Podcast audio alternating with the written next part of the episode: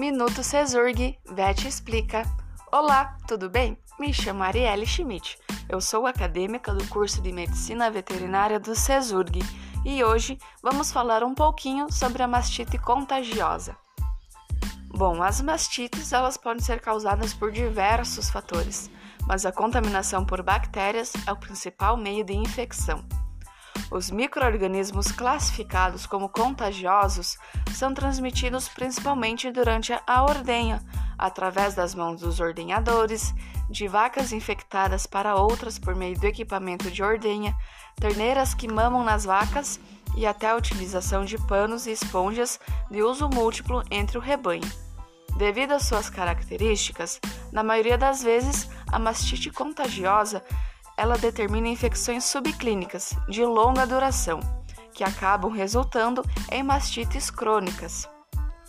Para se obter o controle da mastite contagiosa, deve-se então diminuir a exposição dos tetos às bactérias, por meio do controle higiênico sanitário, ou seja, sempre evitar o uso coletivo de panos e esponjas entre o rebanho por isso, indica-se o uso de papel toalha individual para cada teto a ser limpo no momento da higiene dos tetos.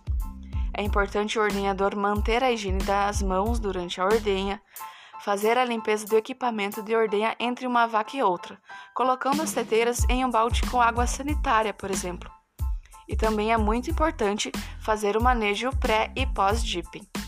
Dietas balanceadas também ajudam a fortalecer a imunidade dos animais, fator extremamente importante para controlar a proliferação das bactérias no organismo da vaca. Vale lembrar que a utilização de antibióticos em vacas deve ser realizada apenas em animais examinados e acompanhados por um médico veterinário. Essas foram as dicas de hoje. Nos encontramos amanhã aqui na Rádio Comunitária de Coqueiros do Sul, no mesmo horário. Não perde, hein? Até amanhã!